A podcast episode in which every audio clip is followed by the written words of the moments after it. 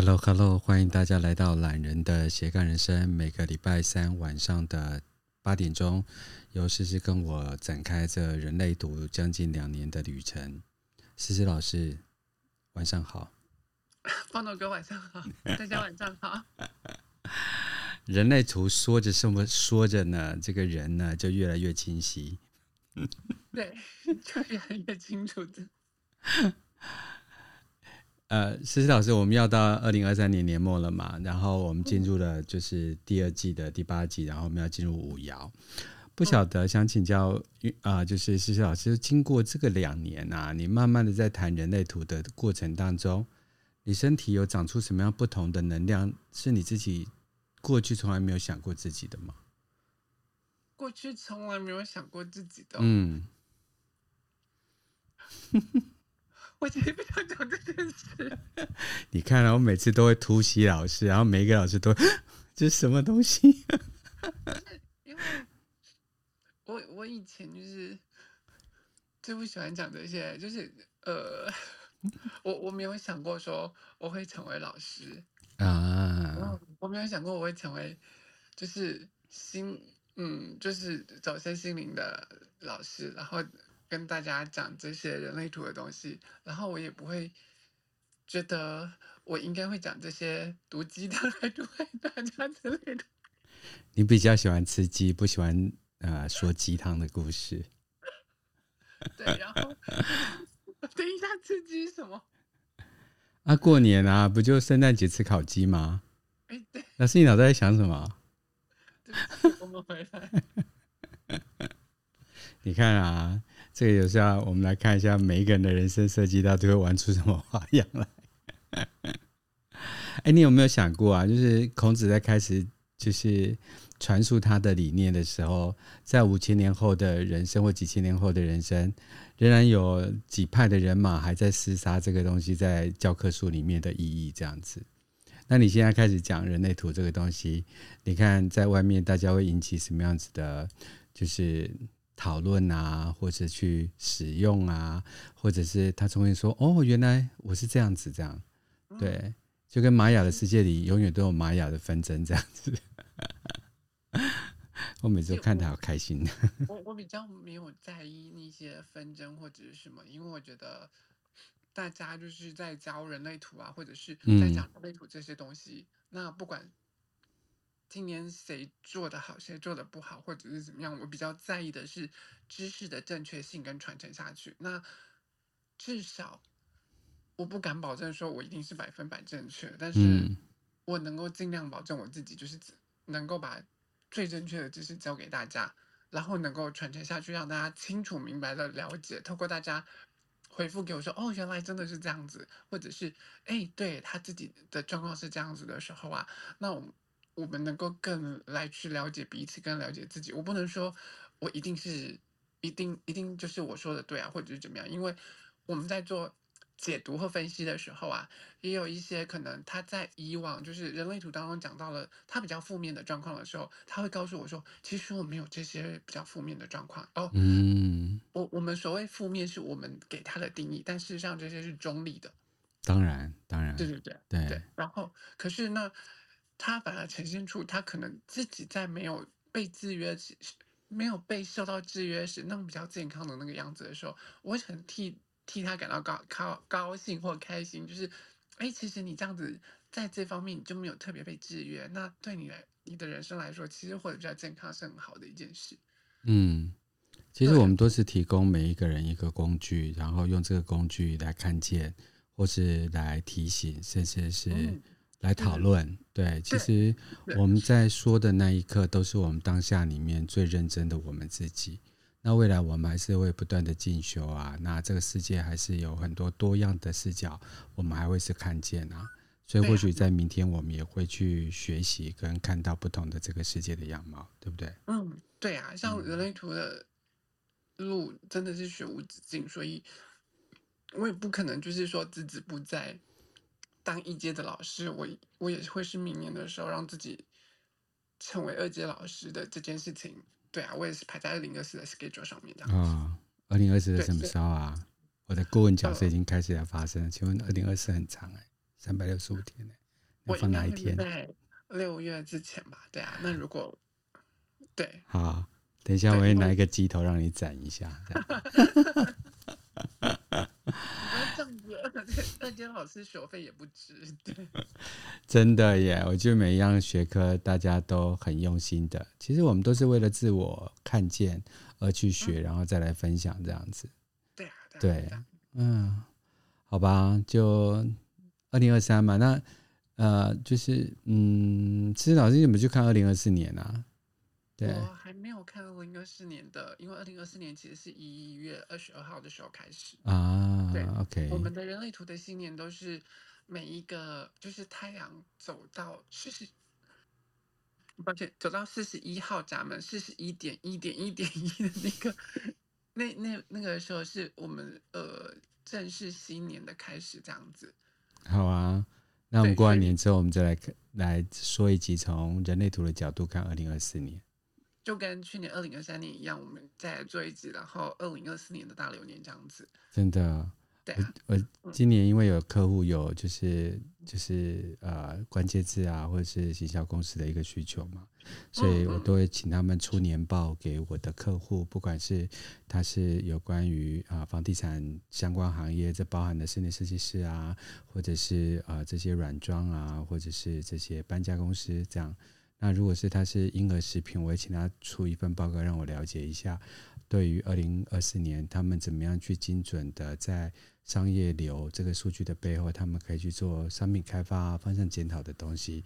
将来身心灵工作者呢，他们都会在他们的工具之下有一个看见世界的方法，所以我会邀请不同的老师给我们一些 tips，就是一些小小秘诀，可以让我们二零二四年过得更丰盛，这样。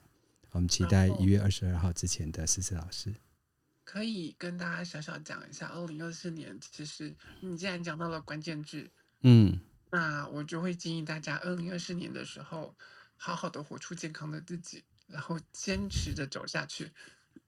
对，好，因为二零二四年关于挣扎这件事情会特别的明显。对啊，我们是不是聊聊挣扎这两个字？困顿挣扎，在困境中如何挣扎成长，然后如何活出人生的意义这件事情，真的，我今年跟我的客户也是写了一些建言嘛，嗯、比如说把神放进你的行事历啊，每天给自己、嗯、呃跟自己相身心能量相处的时间啊，做一个零存啊零存整付的自己啊，最后你总会走出康庄大道啊。嗯、第二件、第三件事情就是说，我们即将迈入把脚踏进啊沼泽的一年。嗯，对，所以那个东西，但是进入沼泽的那一年是用放松的模式，而不是用尽力要把它拉出来的模式。嗯，对，所以我都教商业客户就说如何在泥道的世界里面健步如飞。嗯，讲得好悬哦，做功夫的感觉。好，就是怎么样去，嗯，好深的字眼呢、哦？所以，所以。所以，呃，思思老师，你面对这个字眼，你有没有什么建议啊？对，你说，面其实我觉得，既然躲不过这这样人生的困顿跟挣扎，与其在这里纠结，就好好享受那那份纠结，然后忠于原位，做自己吧。啊，呈现最完美的自己，会是明年二零二四年的主要课题。好，放进心里，然后接下来我们就来谈谈，就是五爻怎么面对他自己好了。嗯，这样也能转得回来。你讲了，你讲到那，因为其实这些资讯，就像你在讲的说，人类图开始慢慢、慢慢、慢慢在做这件事情，开始慢慢的扩散出去。嗯、其实通过五爻的部分，因为五爻的关键是它是关于关键字，它是关于投射。因为它是二楼，二楼你我们上次讲到，它就是在二楼，然后窗帘完全拉起来，然后天黑的时候，一个灯光照出来，一个曼妙的身影在里头，然后充满了幻想。嗯、所以其实关于五爻来说，它的呃它的所有关键字可能就是关于异类、异端者，关于投射，嗯、关于将军，关于救世主，或者是关于务实跟普及这件事情。嗯。你要知道，说在整个卦象里头的时候，其实五爻已经到了最顶了。嗯，对，一定会有人问说：“不是啊，这不是有六个爻吗？那所以应该是六爻，六爻才是最顶才对。”嗯，但是没有，五爻才是最顶，六爻已经到了卦卦之外了。嗯，对，我们这我们讲到六爻的时候，我们会讲到六爻其实它是在五爻是二楼的空间，嗯，然后往上到了六爻，六六爻就是已经是上面的，就是在屋顶的那个地方了，嗯，所以屋顶基本上是在房子外面了，对，对，所以其实整个卦象最顶最高的那个地方就是五爻了，嗯。然后你就会看到，我们所谓中国里头在讲的九五至尊，九五至尊为什么不是九六至尊？嗯，因为五已经到顶了，所以是至尊的那个部分。嗯、那五爻就是最高处的那个地方。嗯，他看的其实是整个房子里面最高的那个地方了。嗯，所以他在这个卦象里头，他要负责的是把讯息扩展出去，把它普及出去。嗯，所以。人生角色当中有五爻的这些人呢，他们通常都负责是拓展讯息、普及讯息，嗯、把这些嗯该做的这些事情普及出去。所以你看到就是说，其实人类图慢慢慢慢慢慢透过四爻在同侪间普及出去之后，到了五爻开始往陌生人的地方发散出去。嗯，对，所以你就会看到开始往上从四爻、五爻到六爻的时候，其实他们他们是背负超越个人业力的这个部分。嗯。我们上礼拜才会讲到，就是说一二三爻，就是你那些人生角色右角度从一二三到四的这些的那个部分，他们过做做的这些事情，其实都是个人业力的部分，嗯，都是在造孽的部分。嗯嗯，好，那个思思讲的自己单哈，来往下。所以他们做的是专注的、专注的做自己的的那个呃。完成人生使命，专注的 照个人的业力。可是到了呃左角度的时候，就是五爻的这些部分的时候，像他们就是背负呃背负那些超越个人业力，所以是要跟人人群一起共同连接。嗯，那让所以呃四爻背负的状况是在同财之间的影响力。OK，所以他们他们这辈子背负的课题，嗯，在同财之间，我有人脉，我有同财，他才有办法扩展出去嘛。嗯。所以四爻的影响力是在同财，五爻背负的是跟陌生人相关的。嗯，上礼拜就讲了，对，为什么五爻在情感当中表示的是呃情感或性当中，他们会被叫蛇蝎美人或者是大众情人。嗯，然后五爻为什么带着神秘的诱惑？其实因为我们我们刚刚就有讲到一件事情，是我在二楼，我在外面往二楼看进去那个窗帘的时候，然后看见那个曼妙身影。他可能其实里面有穿衣服，但是因为衣服比较贴身，你就以为他没有穿衣服。嗯，对，这时候你就对他充满了想象，然后可能一个疗法，就觉得、嗯、哇，这个声音好像在撩动我一样。嗯，所以对他们来说，因为陌生人看不清，所以他们都会戴着神秘的面纱。对，嗯，那旁边的人就觉得哇，这个人很厉害。那在感情当中，就会觉得他们擅长的是去撩动别人，或者是勾动别人。嗯。你知道，就是身为五爻的，我我有几个身为五爻的朋友，他们可能在跟你聊天或干嘛的时候，可能不小心讲一讲话或干嘛的时候，眼睛不小心对你勾了一下，或者是腿不小心磨蹭了你一下，然后你可能会觉得这些五爻在勾引我吧，这些人是在对我有意思，在放电。哦，可是事实上，他就我没有在对你放电啊，我那可能只是无意识的动作，尤其是身体的五爻。嗯，对，他们会特别容易做出这件事情，然后会让你以为他好像在，不能讲勾引，勾引到，就是他好像在对你放电，或者是好像对你有点意思还是什么。可是事实上对他们来说，他们可能真的没有这个意思，这是天生的发电机，就对了。对，所以他们在嗯，他们在这嗯感情当中会被叫做大众情人，或者是蛇蝎美人。的这些状况都是关于投射，事实上他们自己本身可能不是这个样子。嗯，对。那我们刚刚讲到了嘛，他们对于陌生人的部分是最最有影响力的。可是你一旦真的知道跟他熟悉的，跟他熟识的时候，那可能影响力就没有那么大了。嗯，对，嗯，因为他们通常通常有一件事情是这样子，呃，这些。在五爻的人，他们通常会散发出来，就是说我很厉害，对，然后你可以来找我解决你的麻烦。所以这时候他们的能量场容易会吸引这些需要帮助或者是正在处于危机之中的人来到他们身边。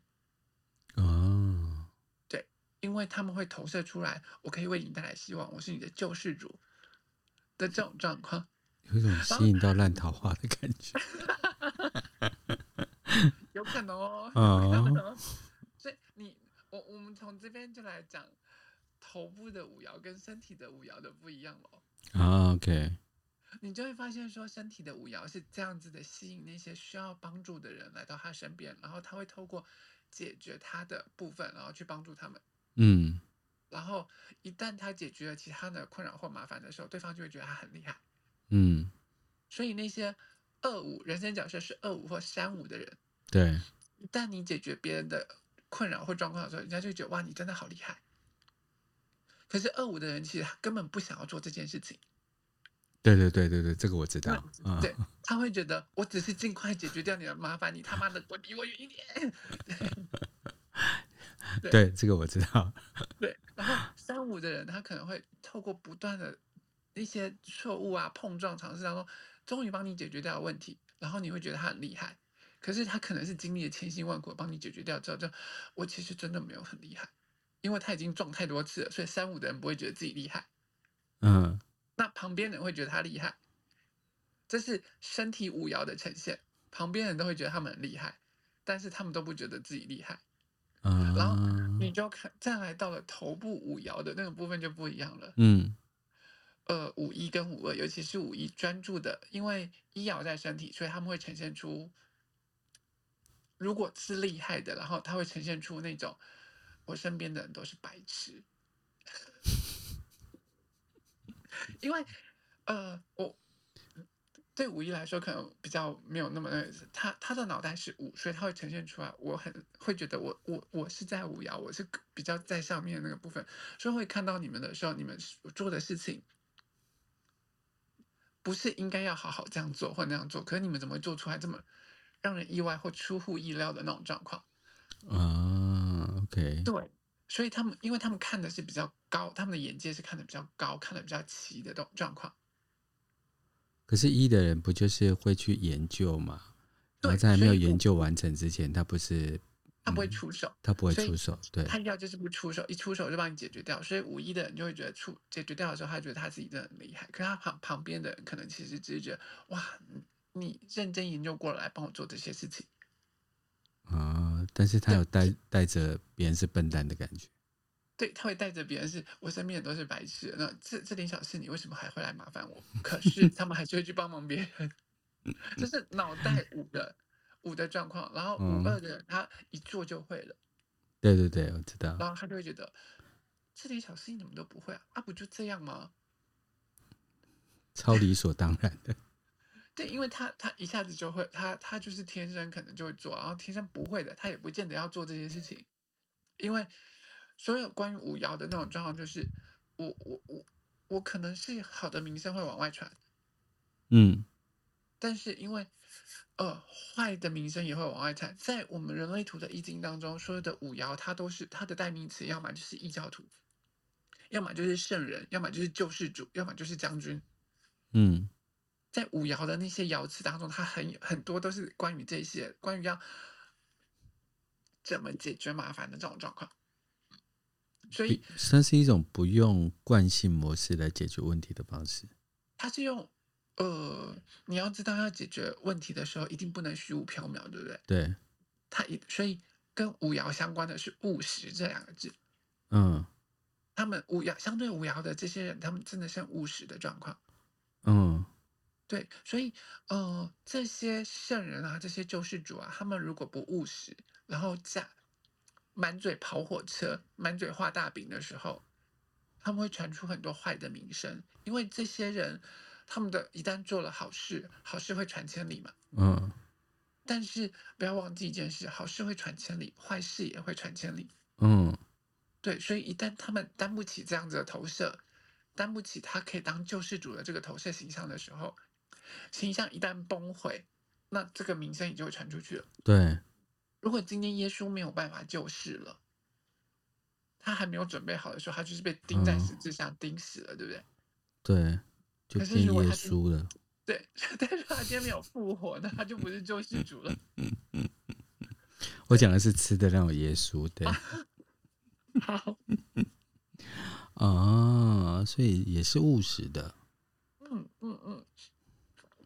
所以他对他们来说，他们是他们是必须要务实的，而且，嗯，唯有他们透过就是回到他们的人生策略跟他们的权威，才有办法提供他们可靠又信赖的工具，让他们决定什么时候才可以介入。OK。然后什么时候可以提供正确的解决方式？嗯。对于那个，尤其是对于三五这样子的设计的时候，他们这些小朋友其实是相当困困扰的。嗯，在这些哦三五的小朋友，你知道他的脑袋是山摇，对不对？对。所以他脑袋其实认为自己是恶魔，他就会嗯，对，就是因为他们很容易呃受孕，不知道。所以这些三五的小朋友刚生下来的时候，爸爸妈妈会觉得哇，这些小朋友是天使，因为他的生理呈现是五爻。嗯。妈妈就会觉得。这个小朋友怎么这么美好？嗯，然后怎么这么可爱？然后这么的，就是会对他有各种各种不一样的投射，因为他身体呈现出来是五爻，对，带出来是许许多多的投射，就是五爻他们天生就会带出来的能量场。对，嗯，然后再来，接下来三爻的脑袋介入了之后呢，他们慢慢的长大了，就会开始给小。最开始，我叫你不要碰那个电，那个那个插座，可是你为什么就是要去碰碰看？嗯，然后那个三爻的脑袋就会觉得我没有碰过，我怎么知道它真的会电？嗯，对，然后他就真的去摸了，摸完之后电到了，妈妈就会觉得我怎么唱这小朋友怎么都讲不听，或者是，然后我以前怎么会觉得他是天使呢？嗯，对，所以尤其是对三五的这些小朋友他们来说，他们常常会在。不断的犯错，付出代价之后，然后成长，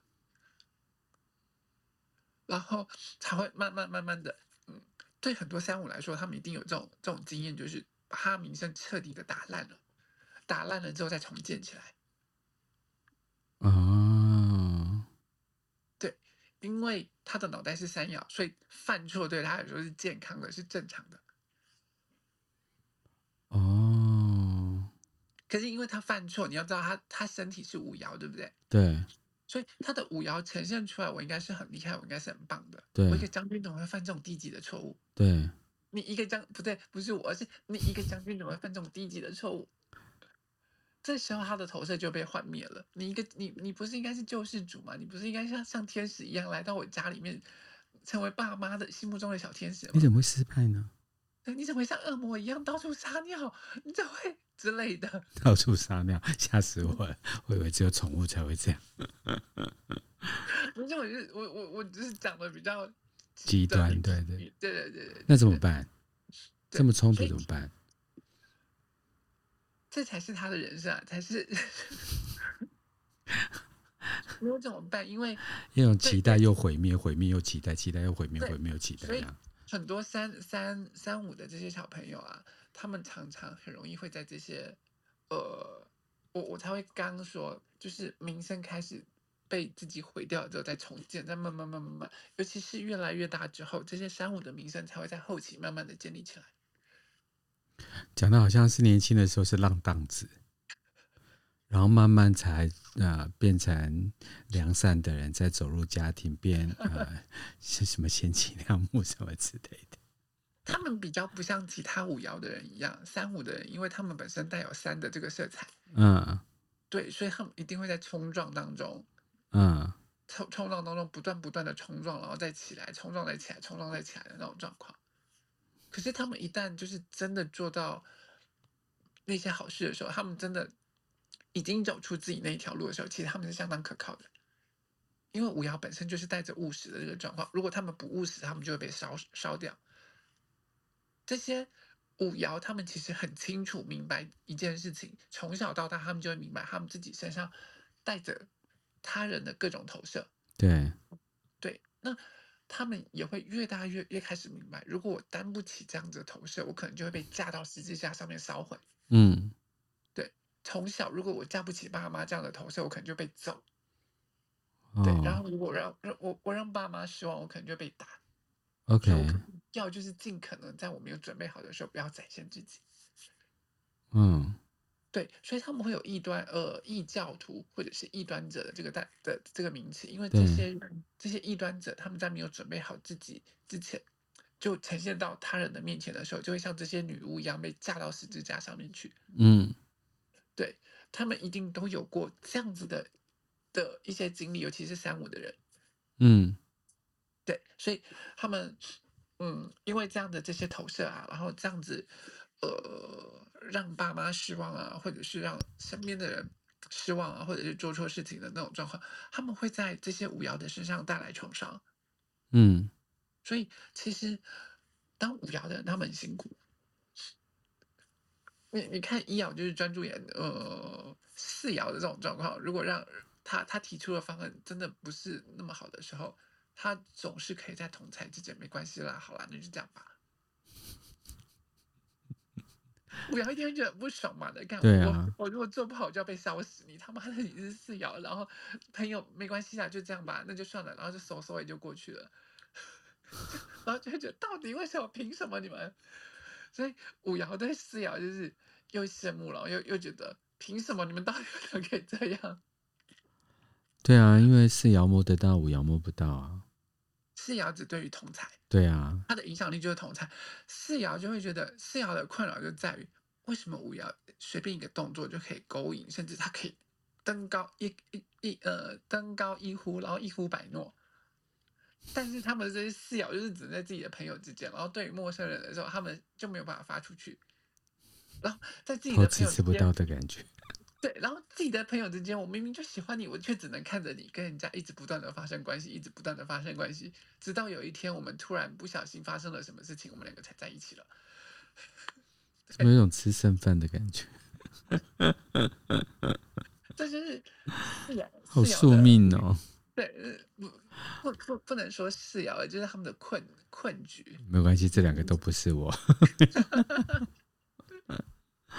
你是为公子赐名的那一个。对。那五爻还有什么特殊的特质？对。嗯，所以所以其实对五爻来说啊，他们的嗯，他们这些五爻，他们的名声完全取决于他们所能够提供的解决方案。嗯。是不是能够成功？然后是不是能够符合他人的期待？对。如果不是，他们就会被烧死。所以，呃。我我上个礼拜有讲过这件事情吗？对，就是有我不知道我们讲过这件事情，就是关于四爻五爻的这件事情。一旦大家有问题，出了什么问题或干嘛的时候，大家一定会去找五爻。嗯。可是，一旦大家要出去玩乐或干嘛的时候，大家都一定会去找四爻。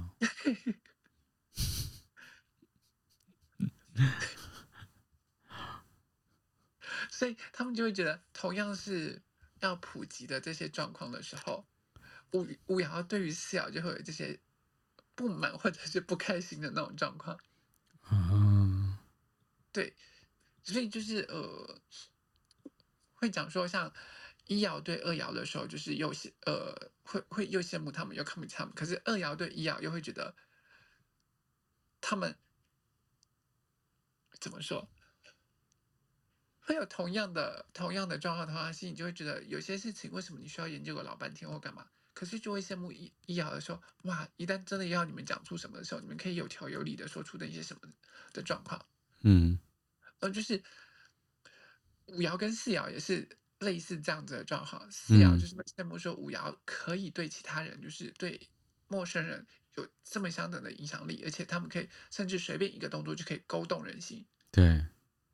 但是呢，呃，他们四爻就没有办法这样做，嗯，然后五爻又会觉得四爻，四爻其实就是只要有问问题或干嘛的时候，都来找他做解决。可是如果真的要出去玩乐或干嘛的时候，都是四爻在在玩乐啊，所以他们都没有朋友，会觉得自己好像只能被当做工具人。因为这些五爻一定要搞清楚一件事情，嗯，在乱世的时候才会有将军出来，将军才有用。对，也就是在需要解决麻烦的时候，你们这些五爻人才有用。对，如果在太平期间的时候，不需要打仗的时候，我要将军干嘛？我为什么要去找将军？对啊，没事找事。对，如果这是个乌托邦的共和国，我要救世主干嘛？嗯，对。就是世界都太平美好啊，然后大家生活都很喜乐、很开心的时候，我我为什么要一个救世主来拯救我？我我的生活没有任何的不好。对，对，所以，嗯，他们这些人就常会这样子，他们常常会有感受，这些五爻常常会有感受到一件事情，就是我在被需要的时候，我就会被大家拱起来，然后捧起来，但是一旦我被用完了之后，我就要及时退位。就要看清这一点就对了。对对对，因为如果五爻对于他们自己本身的这些投射的场域，他们其实缺乏了自觉性。嗯，然后就是，哎，我已经替你解决这些问题，我做，所以我我可以坐在这里掌管大权或干嘛的时候，那那那再来，大家对你的形象就是幻灭了。啊，我懂了。对，我觉得，因为我现在救了大家，所以我是救世主，我就要高高在上的踩在那里的时候，完蛋了。对，因为那只是一时的投射，可是你已经解决问题了，已经把这些事情解决掉了。就跟要战争的时候才需要军人，平常的时候你就不会希望军人出现在你面前。你知道这是人性，就是什么什么呃什么鸟进工厂，然后。好，鸟进工厂。对，就是就是当当你你的这些已经都被解决掉了，可是已经不再需要你了，你还是要霸占的那个位置的时候，那大家就会开始对你有所讨伐。对，就议论纷纷。嗯，嗯，就会觉得你凭什么坐在那边，坐在高位，或者是干嘛？然后这时候你就被推下来，直到下一次大家需要你的时候，大家就会回去找你。怎么有一种宋楚瑜的感觉？选举的时候就有宋楚瑜，后没有选举就没有他。对，没有选举的时候，他就就会忘了这个人，太有趣了。还还没有什么那个。五爻要自觉的，本来已经把他讲的跟偶像一样啊，什么圣人啊、救世主啊、独裁者啊这样子，对。他他其实不算是独裁者，真正会成为将军，对啊，对。独裁者的是一爻，不会是五爻。对。五爻他们其实做事情其实是很务实的，然后他跟二爻和谐共振。你要你要明白的是，他跟二爻是和谐共振的，所以这些五爻在跟二爻和谐共振的时候，他们其实是有带有民主的一些一些状况，只是他们没有二爻那么多的民主。可是二爻的民主是都让你们干啊，重点就是你不要来吵我啊，对。对，没错，这是二爻。可是五爻就不是这样子了，对。五五爻的那那是因为我在没有准备好之前，我是个异端者，所以我觉得那那都是 OK。但是等到我真的是将军，我掌权的时候，所有的事情其实应该是听我的，不是听你们的。尤其是五一，对五一来说，因为他会带着一爻的独裁主义。对，既然选我当将军，你让我推上来解决这些事情了，就由我来主导，不然你他妈你你就给我闭嘴。会有时候会会会不小心爆出出口，就是我会觉得，也许这样子比较容易把这样子的角色放大出来，然后让大家看见他人生角色的那那个样子跟困境。嗯嗯嗯，对。可是你必须说的是，这些武艺的人生角色，他们在解决事情的时候，或者是呃，在替他做这些解决的时候，他们真的很有一套。嗯，他们真的是厉害的。嗯。对，因为身为一爻的身体，他不轻易出手。对。然后，身为五爻，他必须要清楚知道他务实。如果这些问题没有办法被解决，他可能会被打死在地上，他可能会被架上去。所以他一爻就不轻易出手，一出手就是要解决掉这些东西的，就要命中要害。对，所以这些五一其实他们都很厉害，五二可能没有像五一这么厉害。那五二他们就是天生，可能你就会觉得他真的很厉害。对啊。你看他们一个只是窗帘关上，跟一个窗帘拉开而已嘛。对，对。虽然其实这些他们都是和谐共振的，但是它只是关于这个投射，所以对五二、五二或者是二五的这些人来说，其实他们的投射会会更严重。但只是他们其实真的没有想要说一定要帮你们去解决那些问题，或者是干嘛。二五会觉得你就是离我远一点，我帮你，我我虽然身体不自主的帮你解决掉了这些东西，可是我希望你是离我远一点。嗯，然后五二是我我可以帮你解决掉的这些事情，但是我对我身边的人，其实我对我喜欢的人比较会做这些事情。解决完，你让我赶快躲回我的世界里头。嗯，对，所以二五或者是五二的人，他们比较不容易对，嗯，这就是他们困困难的地方。因为二爻二爻对于陌生人，他没有办法敞开心胸。嗯，可是五爻偏偏他的影响力又是陌生人。嗯，对，所以他们就会一直不断不断的这样子吸引陌生人来，然后吸引这些陌生人不断不断不断撞入他的世界之后，才能够开拓他的人生。嗯，对五二来说，他这可能是一件，或者是二五的人来说，他们可能是一件困扰的事情。真的。对，因为我不想要跟这些陌生人有所接触啊，或者是干嘛，但是他们不断不断装进我的生活里面。对，其实很多演艺人员啊，就很多的这些呃，就是名人，其实有很多都是你看起来他好像很擅长。嗯，对，但实际上他其实上有部分其实蛮害羞，想要回到自己世界的。嗯嗯，对，但是为了一个演出，他没有办法，他就是有群众吸引力啊，他就是有票房保证啊。可是实际上他内心想要说，好好好，我出来宣传一下，等下我要回去了。真的，票房吸引力再加上害羞的特质，对对，这些通常是二五或者是五二的人散发出来的特质了。对。嗯，所以呃，其实对五爻来说，他们他们清楚的知道这件事情。那嗯，对五爻来说，其实不管你这辈子要做什么，你一定要确定它是可以实行的，而且能够解决务实的解决掉事情的。如果能够做到这一点的时候，其实不管做什么，他们都会成功。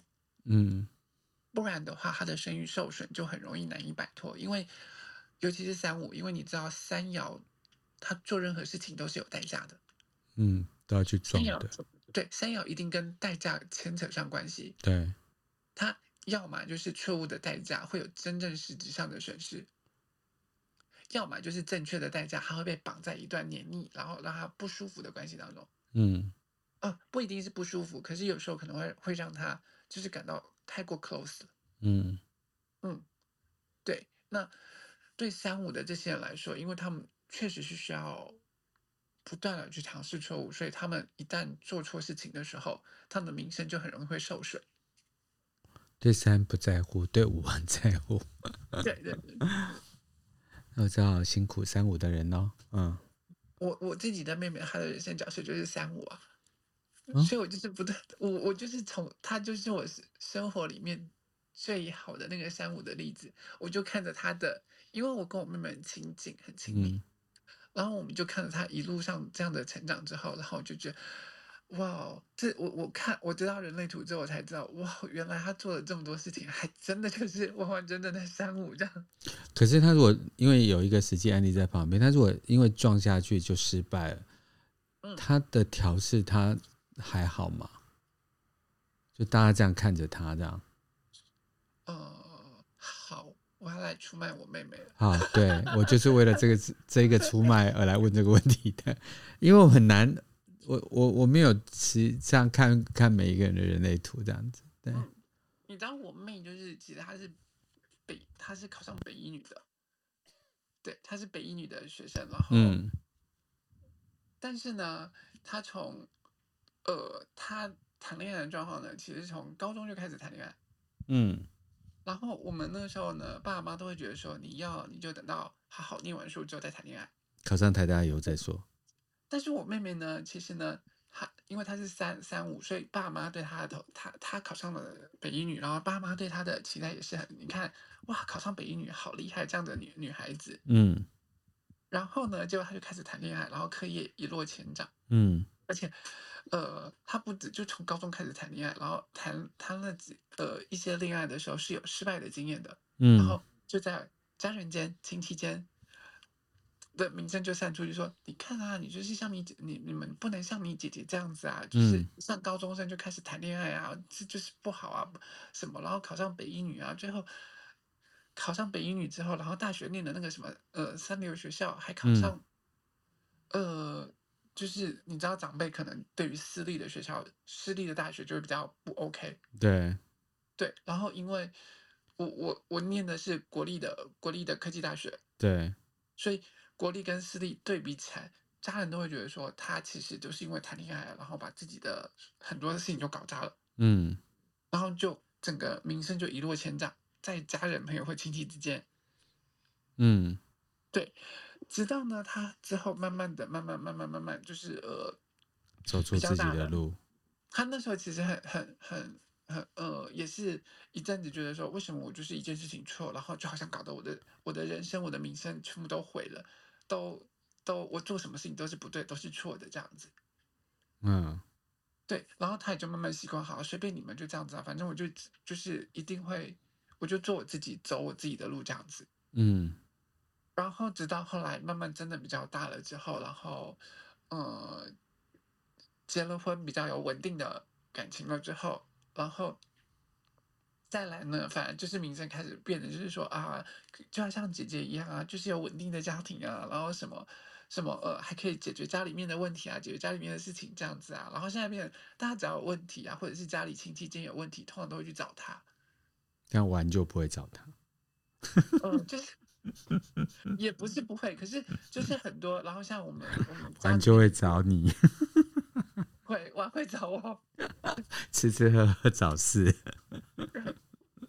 对，可是真的有事情或有问题要解决的时候啊，通常都会去找他。而且我们那些弟弟妹妹啊，或者是呃，甚至长辈、亲戚朋友、婆媳问题啊，有去问他，或者去找对，这样怎么做才会比较好啊，或者是干嘛？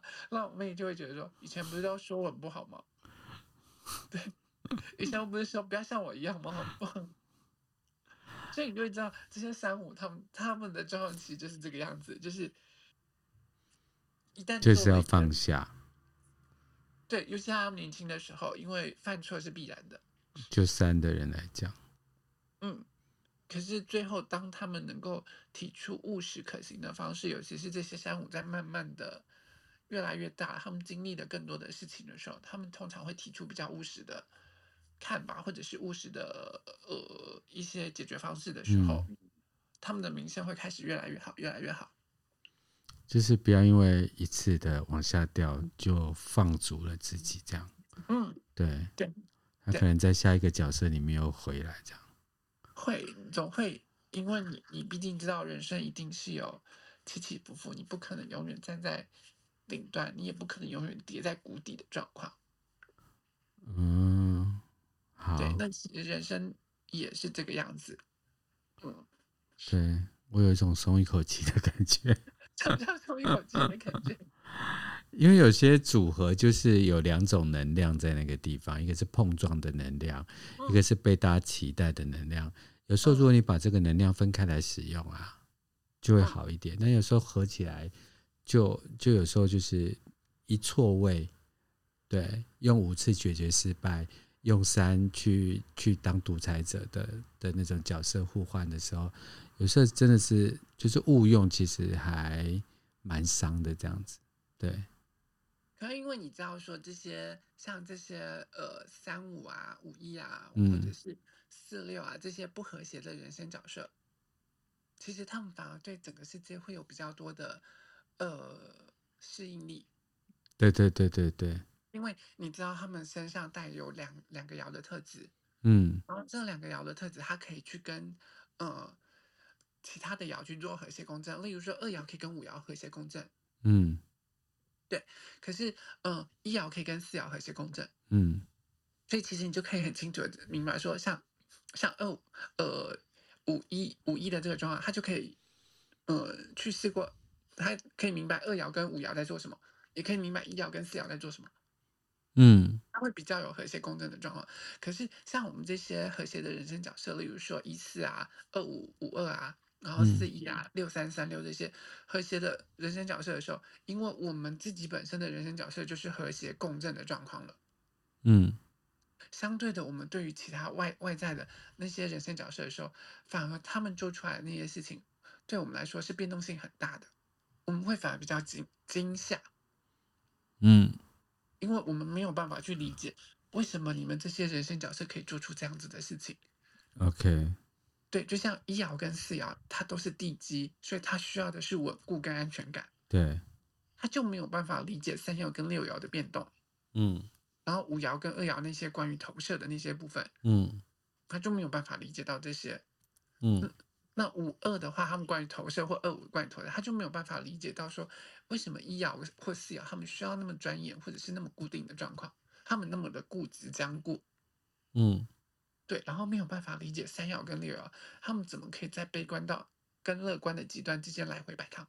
嗯，对，他们就就这些等等，他们我们就会没有办法去看，所以每个人生角色都有每个人生角色的好跟不好。对对对对对，嗯，对，所以才会造就出来说我们的人生为什么是那么的精彩，然后为什么那么漂亮。才会造就出我们每个人是那么独一无二的样子。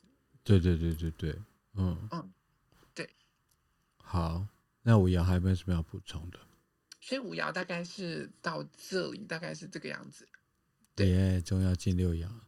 嗯，但是我们在进六爻之前的话，啊、我们可能就要先让大家知道一件事情，就是，嗯，在进入六爻之前，我们需要了解，就是呃，整个日。人，我我在讲什么？我从地板到屋顶的，呃，在顶楼的概念。对，到到了到了屋顶，因为六爻是最外的，是那个呃，它它其实跟三爻是和谐共振，可是它往上的时候，它已经是到屋顶，是屋顶。其实要讲的是，它其实是房子外面的事情了。对。所以你要明白一件事情，五爻已经是到了最顶，这些全部都是在房子里头发生的事情。嗯。到了六爻，六爻已经在房子外面了。他看的不再是，他看的是整个卦，他看的不再是这个卦的意思，看的不再是这个房子里面的事情了。嗯、他看完之后，他望向的是外面。嗯，所以六爻其实望的看的是望向下一个卦的一爻，他在做什么？嗯，他看的是他闸门的对面，通道的对面，那个那个通道对面的那个闸门。对，他想要知道的是那个闸门是做什么的。对，所以他不再是那么像五爻一样需要务实的去解决。这整个卦里头的事情了。对，对，但是在我们要介绍六爻之前，我们要先开始讲生命周期这件事情。好，对，呃，在我们我们一七八一年发现天王星的时候，对，我们有说过，我们的人类的生命周期出现了改变嘛？我们从原来的七大呃七大脉轮的那个自然时期开始变动，异变为九大能量中心的状况。嗯。这时候，我们的人生从三十年的土星周期变成了八十四年的天王星周期。嗯，以前的人就是他们做的这件事情，就是只要只就是呃，只要二十九点五岁或三十岁的时候，土星就回归了，嗯，就会先回归一次，然后这时候他们的人生就会开始呃进入到中年的时候，所以就会有什么呃三十而立，四十不惑，然后五十知天命。然后什么六十吃人不吐骨还是什么的，六十耳顺还是吃人不吐骨？我还吃葡萄不吐葡萄皮。好好不吐骨不吐骨，好来。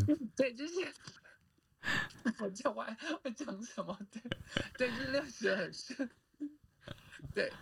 啊，所以已经不是这个样子了，对。对，所以已经不再是，就是我我们到了呃八四四年的那个天王星周期的时候，所以这时候开始，呃，会会开始变成说，我们经历只要到了二十九点五岁到三十岁的时候呢，呃，我们就会经历那个呃土星回归的那个部分。嗯。可是，在以前土星周期的时候，其实你会发现古代人他们他们因为经历的是土星周期，对，所以。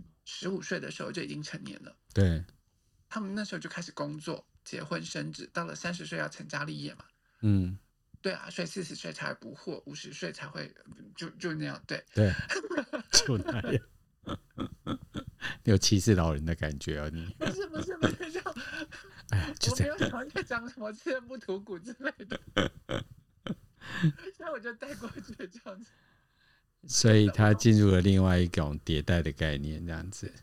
对，可是到了到了，因为天王星周期的时候呢，我们这时候七十岁、八十岁已经是常态了。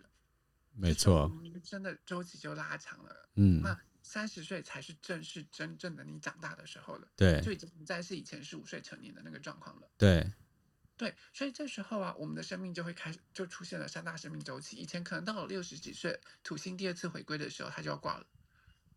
对，所以就是六十岁就什么，呃，六六十不惑，是不是？哎，五四十不惑，五十。反正六十岁之后就可能就掰了，这样这样对，五十知天命，六十就掰了。啊，OK OK，所以大家平均年纪都在那个地方的，这样子。对对对对对对对。可是现在我们都是已经是七八十岁的那个状况了。对。所以这时候我们开始第一次会有土星回归的那个部分。嗯。然后我们就会，呃，开始进入真正的成年，而我们真正的成年就是第一次的呃生命周期土星回归。嗯。我们会有三大三大生命周期的那个部分，这时候，呃，土星在三十二十九点五岁到三十岁的时候进入呃正式回到它原来的位置。对。当土星回归之后，它就会开始来检视我们的人生，你有没有在前三十岁的时候好好的运用你的人生？嗯，对。那如果没有的话，因为土星是一个沉默严格的老师，嗯，既然你没有好好的运用你的人生。你没有正确的使用你的人，呃，走在你的人生轨道上，我就会制造一连串的事件，把你撞回你的人生轨道上。嗯，代替月亮惩罚你，代替土星惩罚你。啊，代替土星，对。你知道，你知道那个什么《美少女战士》里面土星，土星代表的是毁灭跟重生嘛？对，对，我不知道。的那个。哦，所以他会狠狠把你撞回去。对所以他就会狠狠的把你撞回你的，呃，他他虽然是个沉默的、沉默而严格的教官，所以他会带着压迫的感受。可是，一旦你有好好的运用你的你的人生的时候，他带给你的奖励其实也是很丰盛的。对。所以在可是你要知道一件事情的，三十岁的时候你才刚成年，对不对？所以在前三十岁的时候，你都是在碰撞的时候，你怎么可能好好运用自己的人生？嗯，这时这时候这个老师来了。这个老师来的时候，他来到了这边，他看着人说：“你根本在乱用你的人生啊！你已经偏离你人生轨道太久、太太远了。”对，所以他一定，我们通常会在二十九点五岁、三十岁的时候开始，慢慢的经历了一连串的事件，然后把我们撞回原来的人生轨道上面。嗯，对，然后那个过程是非常不舒服的，是非常痛苦的。但是如果他就已经是都在自己的轨迹里面，他就会发展的非常顺利，对不对？土星就会给你呃奖励，给你奖励，就给你好的奖励。所以，如果很多人在年轻的时候就把自己拿回自己啊，然后年轻创业，而也走在他自己生命的轨迹里面，所以他那个 reward，他那个奖奖励就会是更大量的。他就会是比较好的，但是通常这件事情是不存在的。哦。因为我现在看到很多创业家，嗯嗯嗯嗯年轻的时候，因为他们不用在啊、呃，就是依父母的指示去过日子，那学校接下来也比较鼓励，就是每一个呃自我的发展，嗯，所以他其实比较早让自己回来这样子，嗯，所以他们可能比较早就是让自己回到自己的身上，对对对，可是因为你。有一件事情是这样，就是你知道，其实，在外界的所有的制约跟压力都很大。对，要让我们怎么回到自己的身上，回到自己的策略跟权威来做正确的决定，然后走在自己人生正确的轨道上面的时候，嗯，其实这件事情是一件很难的事情。嗯，对，所以当土星来的时候，通常我们在这个时间的时候是被撞飞的时候。嗯，然后三瑶就跳出来说：“什么叫撞飞？我不懂，我每天都在被撞飞啊。”真的耶！对不起，我我我无意攻我无意攻击攻击山瑶，可是呃，我那时候我听过一句超经典的话，是从我那个山瑶的朋友嘴里讲出来，我那时候大笑，因为我们在介绍土星回归的时候，然后山瑶就说什么土星回归，我一辈子都在土星回归啊，你们才撞一次黑叫什么叫？对，可是对他们来说，他们的土星回归就是重一点的，重一点的撞击这样子。他们已经买了很多保险，不怕撞。对。所以你要知道，尤其是身体三爻的那个部分，嗯，就是有身体三爻的人生角色，他们其实他们的在这个世界上跌跌撞撞或者是撞击的那个配备是相当的充足的，他们身体有相当不可思议的状况。嗯，对他们。反而对于这个三十岁的土星回归来说，他们没有没什么感觉，不不能说没什么感觉，他们会觉得只是再多痛苦一点点。就这样啊，就被撞，原来都是翻两圈，只是那 三十岁的时候翻三，对对对。可是你要知道，因为其他的人生角色，他们是不会，就是他们可能之前没有没有翻这么多圈，对。对啊。然后，所以土星回归来的时候，翻了这么多圈，他觉得怎么这么痛这样子？对啊。嗯。可是对山羊来说就，就就就大概是这个样子。这是我们.我们的第一个生命周期，嗯，叫做土星回归。这时候在三十岁的时候，土星会开始把我们撞回我们的。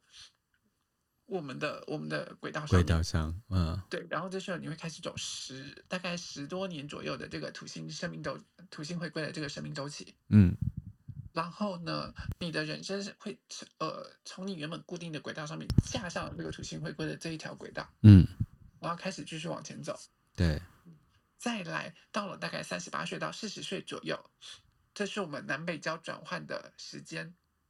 嗯，我们一直在美加转换的时间，我我们的人生，你的那个星盘上一定会有看到一个向北的，呃，向上的一个弧形，然后有一个向下开口，或者是还有一个向下的一个弧形向上开口的，嗯，那就是月正南北交，对，那代表的是我们人生舞台交替转换的时间，对，在这个时间大概三十八岁到四十三岁左右，这时候天王星走到了它对面的位置，对。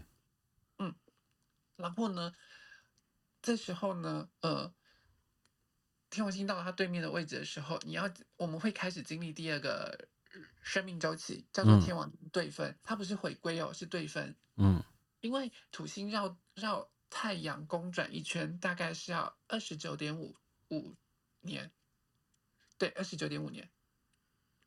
然后或者是三十年左右，有的人可能会比较久，有的人可能会比较慢，是因为。那个土星还会有逆行的时候，嗯，对，所以大概在二十九点五到三十一岁左右。可是真正土星在进入那个的时候，会感受到那个轨道的时候，大概在前两年左右，一两年左右就会开始感受到那个轨道开始让你的人生发生变化，然后会开始剧烈，嗯，所以大概真的有感觉会在二十七点五年左右开始慢慢有感觉，嗯，然后一直到了。三十二、三十三岁左右的时候，那个土星回归的撞击会慢慢平息下去。嗯，可是，在平息下去的时候，呃，才会开始进入这个那个土星回归的那个周期。可是，通常在这个时候，可能会再来一个大转弯。哦，对，然后你会再感受一次土星回归的一个强烈的撞击，这样子。OK。对，然后到了。呃，一样，再来到到三十八到四十三岁的时候，这时候天王星到对面的位置，所以叫对分，它不是回，而是对分。嗯、这时候就是天王星的天王星对分的这个生命周期会开始开始走，然后走的时候啊，呃，因为我们我们那个时候三十岁开始真的成年了，开始成家，开始立业，然后开始慢慢的你的事业要起步或者是干嘛的时候，到了这个时间，其实你已经。你也成家好一阵子了，嗯，你也已经立业做做事情做了好一阵子了，嗯，这时候你会遇上了很多事情，可能就是中年转业，嗯，或者是离婚，嗯，或者是分居等等的一些事情。你说三十八岁上下的时候，三十八到四十三岁的时候，啊，左右，有的人可能会比较快，有的人会比较慢，嗯，对，像我的天王星对分就要到四十三点五岁，哦，不是早已经过了吗？没有。其实我都一百岁了，你们还这样对我？哦，所以 OK OK OK，还早了，还早了，对对对。对，所以就是哎，没有，因为我们我们都会看那个，我们我们会自己看自己的那个周期的那个部分。对对，所以这个时候呢，天王星，你知道土星的土星是个，我我们刚刚讲了，土星是个严肃的人，严肃，然后是个。沉重的教育，可是天王星他是很跳痛的一个老师，嗯，他来到你生命当中的时候，他看见你的轨道轨道可能又不在自己人生的那个轨道上的时候，他会用非常的呃变动性、戏剧性、drama 的那种方式来带、嗯、来来带给你一些呃震惊、震荡，然后让你再度的回到你自己的人生轨道上面。所以突然发现你的老婆睡在别人的床上，这算是一种。跳动的提醒，说：“哦，我该离婚了。”不是吧？不是，我突然发现自己睡在隔壁老王的床上，对对对，觉得自己不爱自己老公之类的。突然眼睛看的不是女生，而是男生这样子。对对对，有可能。我跟你讲，真的有可能，有可能是这样子。对。他发现哦，我要回归，好剧烈的撞击啊！我们是会被观众打，就是你们到底为什么都不在？对啊，因为说天王星要给一种很跳动的感觉，我知道尝试去想一些比较跳动的东西。不小心就睡在小鲜肉的床上，这样子吗？对啊，就是从一个就是规规矩矩的上班族，突然某一天就想说我要去卖米刷狗这样子，对。哦，对对对对对，有可能，有可能，有可能，或者是干脆自己要回家种田啊，或者是对对对对对，继承家产啊，说哎，继承家产也是对。哦，好。对对，也不一定是不好的，也有可能是好的。突然继承一大笔家产，然后要扛起整个家族之类的什么，或者是就是突然。有可能就是让你比较那个，因为可能双星座是有有可能在土星回归，也有可能在天王星对分，有可能就是在公司里面的一个小的接待员，某一天却被老板看上了，然后就变成那个企业那个老板情妇之类的。对对对对，你要多多意外，我就给你多意外的那个故事情节。我想我们还是要认真讲下去。那还有什么呢？对你，所以在在三十八岁到四十三岁之间，对对，就他就会到了这个天王星对分的时候，然后呢，到了天王星对分就会开始再走，大概是八到九年，甚至有些比较久，可能是十年的的这个呃天王星对分的这个生命周期。嗯，然后到了那个时候，大大概到了五十岁左右的时候，对。这时候有一颗星星是我们其实很不常提到的，然后人类图当中，你的图里面看不见，但是不代表它没有的那颗星星，嗯，叫做凯龙星。对，凯龙星它会回到它原来的位置，嗯，所以呢，那个时候呢就会进入到凯龙回归的部分了，嗯，对，那你你也明白清楚知道，就是说五十岁的时候你已经走过大半辈子了，嗯，所以。你该经历的、该跌的、该痛的、该失去的、该爽的、该开心的，什么通通都已经经历了。嗯，然后这时候你可能就要回顾一切的过往，准备发展下一个阶段。对。然后步入你真正的中老年生活的时候，这时候凯龙星回来了嘛？可是凯龙星代表了它跟前面两颗行星都不一样了。嗯。哦，凯龙星代表的是你一辈子永远无法疗愈的伤痛。嗯。这时候我们该去面对的就是对于过往的疗愈。那这些伤痛不见得不能够，呃，你有有那个可能是你一辈子没有办法疗愈的一个痛点，嗯，但是不能疗愈不代表我不能够接受它，然后跨过去。